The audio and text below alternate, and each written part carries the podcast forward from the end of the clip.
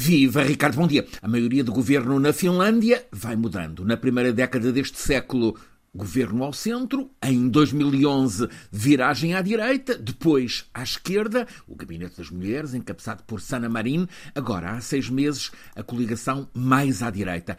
Os governos mudam de cor, mas Peter Fredriksson continua há 20 anos a dirigir com o posto de orientador o plano A Casa está Primeiro. É um plano que apareceu com o lema Casa para os sem casa, investimento social para o futuro. Ele era e continua a ser alto funcionário no Ministério Finlandês do Ambiente. Vive nos arredores de Helsínquia, viaja sempre em transportes públicos.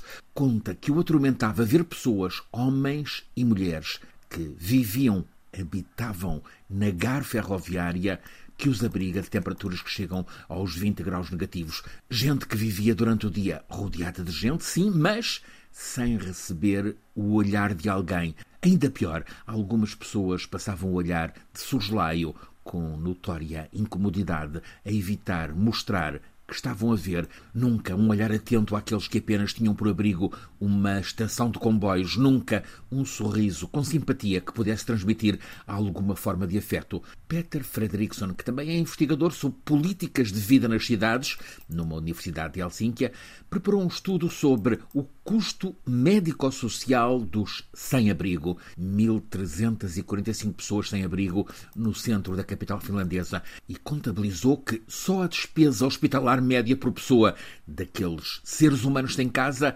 tinha para o Estado um custo muito superior ao das pessoas com habitação estável. Fredrickson fez contas detalhadas, apresentou o estudo à então Ministra do Ambiente, que agarrou o que era proposto e envolveu-se na campanha que chamou de O futuro começa com um molho de chaves. A estratégia foi a de alterar radicalmente as opções antes adotadas para a tentativa de inserção social dos sem-abrigo em vez de os obrigarem a tratamentos de desintoxicação, de álcool ou outras drogas e de os forçarem a frequentar centros de acolhimento coletivos, dar-lhes uma casa e assegurar o acompanhamento permanente dessas pessoas nessa casa. Passou a ser a casa atribuída como ponto de partida e não como ponto de chegada. Orçamento para arranque deste plano, o equivalente a 30 milhões de euros para construir casas novas ou recuperar casas antigas, sempre com duas assoalhadas, cozinha e casa de banho, e sempre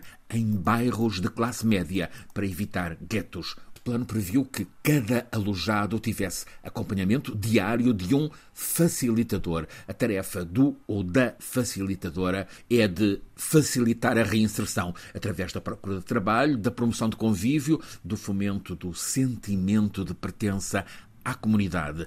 Passados agora 10 anos, a Finlândia continua a investir o equivalente a 30 milhões de euros em cada ano neste plano. A casa está primeiro. A ex-primeira-ministra Sanna Marin garantiu numa entrevista à RTTV que esta é uma política que está a poupar dinheiro ao Estado finlandês, ao mesmo tempo que salvaguarda o tratamento digno das pessoas por parte da comunidade. A Finlândia, por todo o país, tinha há 10 anos 18 mil sem abrigo. Agora, uns 5 mil.